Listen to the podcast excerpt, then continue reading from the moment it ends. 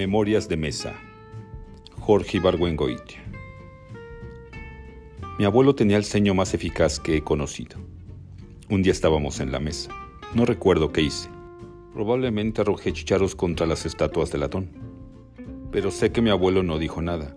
Nomás frunció el ceño y yo me escondí debajo de la mesa. Cuando me preguntaron, ¿qué te pasa, niño? ¿Qué haces allí debajo? Volví a mi lugar y seguí comiendo. Ni mi abuelo dijo, este niño es un puerco, ni yo dije, mi abuelo me atormenta. Esto lo pongo nomás para que se vea cómo nos la cargábamos, cuáles eran las relaciones entre los niños y los mayores, circa 1932. Yo usaba briguito de martilanga para ir al cine. Me peinaban con goma de tragacanto. Cuando estorbaba en la sobremesa, mi madre me decía, pide permiso para que te puedas ir. Cuando mi tía Lola Sierra que era una mujer listísima y apasionada. De ella es la frase, el destino quiso que yo fuera desgraciada, pero no me dio la gana. Decía en la mesa, delante de mí, cosas de gente grande, como por ejemplo, que fulano tenía tres amantes.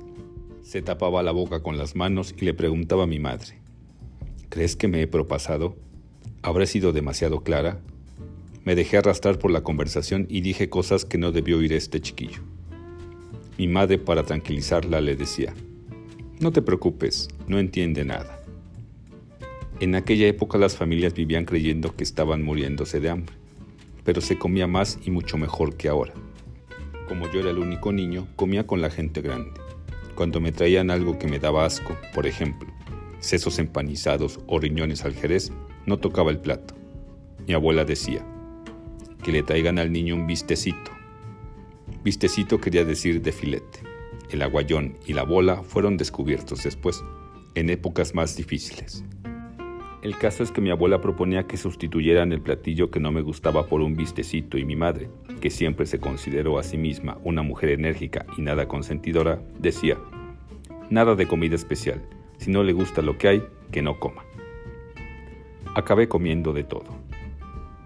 En casa de mis primos, los rebullón, se usaban otros procedimientos. En el comedor había una mesa grande, para los grandes, que eran un montón, y otra mesa chica, verde, pintada de aceite, para los niños, que éramos seis. Comíamos contenedores de estaño y no se nos permitía levantarnos hasta que no termináramos todo lo que había en cada plato. Los grandes llegaban al postre, por lo general guayabete. Se levantaban de la mesa y se iban a la sala a jugar parchesí, cuando los niños estábamos todavía completando un plato de arroz sin ningún chiste. Otros primos que tenían padres muy instruidos, teniendo en cuenta las limitaciones de la época, oían, al sentarse a la mesa, un sermoncillo que les echaba su madre recordándoles lo afortunados que habían sido por haber nacido en el seno de una familia cristiana y por sentarse frente a una mesa bien abastecida. En aquella época la gente se moría de hambre en China. Estos niños, por una ironía del destino, crecieron raquíticos. Mis primos y yo éramos niños muy raros.